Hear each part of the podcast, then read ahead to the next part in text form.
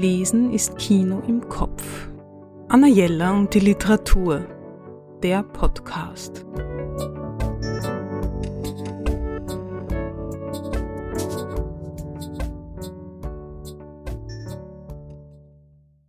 Ein wilder Trip in die 1980er Jahre. Brett Easton Ellis, The Shards, erschienen bei Kiepenheuer und Witch. Nach über einem Jahrzehnt gibt es wieder einen neuen Roman von Brett Easton Ellis.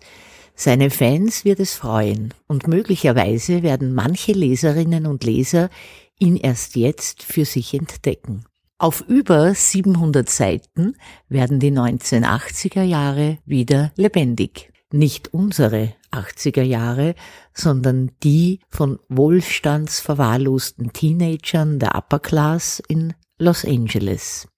Alice fungiert im Buch als Erzähler und ist gleichzeitig die Hauptfigur.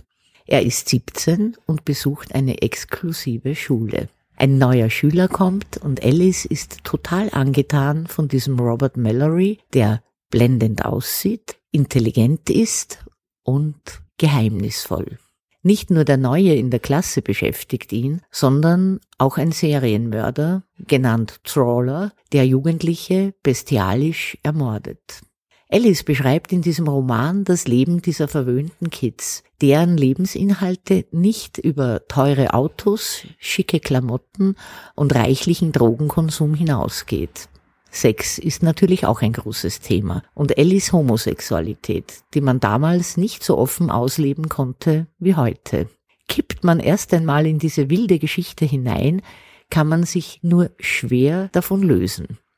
Und wer die Stimmung im Buch auch musikalisch untermalt haben will, für den gibt es auf Spotify auch die Playlist aller im Roman erwähnten Songs. Es sind weit über 100. Das Buch ist spannend, manchmal komisch und ganz weit weg von der heutigen Zeit. Das macht auch seinen speziellen Reiz aus.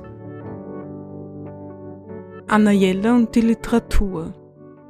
Besuchen Sie unsere Buchhandlung in der Margaretenstraße 35 oder online auf annajella.at.